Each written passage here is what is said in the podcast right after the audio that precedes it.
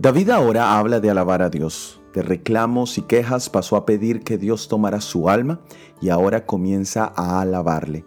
Este ejemplo de oración nos muestra verdaderamente un diálogo muy productivo, es decir, cuando nosotros presentamos a Dios nuestro corazón abierto y expresamos todo lo que sentimos, dentro de ese diálogo vemos la intervención de Dios en nuestras vidas en eventos pasados y somos entonces guiados a alabarle por lo que sabemos que Él hará en nuestras vidas. Esto también es una sombra de la obra del Mesías. El apóstol Pablo nos dice en la epístola a los Hebreos capítulo 2 versículo 12, diciendo, anunciaré a mis hermanos tu nombre, en medio de la congregación te alabaré.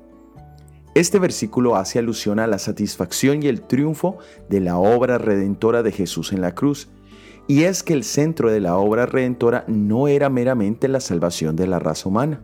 Leamos en el libro Patriarcas y Profetas, página 49. Pero el plan de redención tenía un propósito todavía más amplio y profundo que el de salvar al hombre. Cristo no vino a la tierra únicamente por ese motivo. No vino meramente para que los habitantes de este pequeño mundo acataran la ley de Dios como debe ser acatada, sino que vino para vindicar el carácter de Dios ante el universo.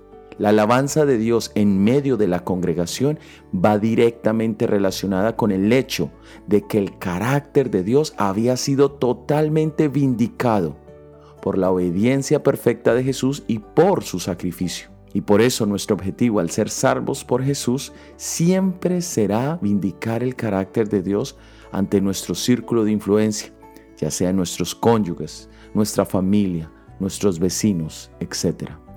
Anuncia el nombre de Dios en este día, donde quiera que vayas. Soy Óscar Oviedo y este es el devocional Jesús en 365 días.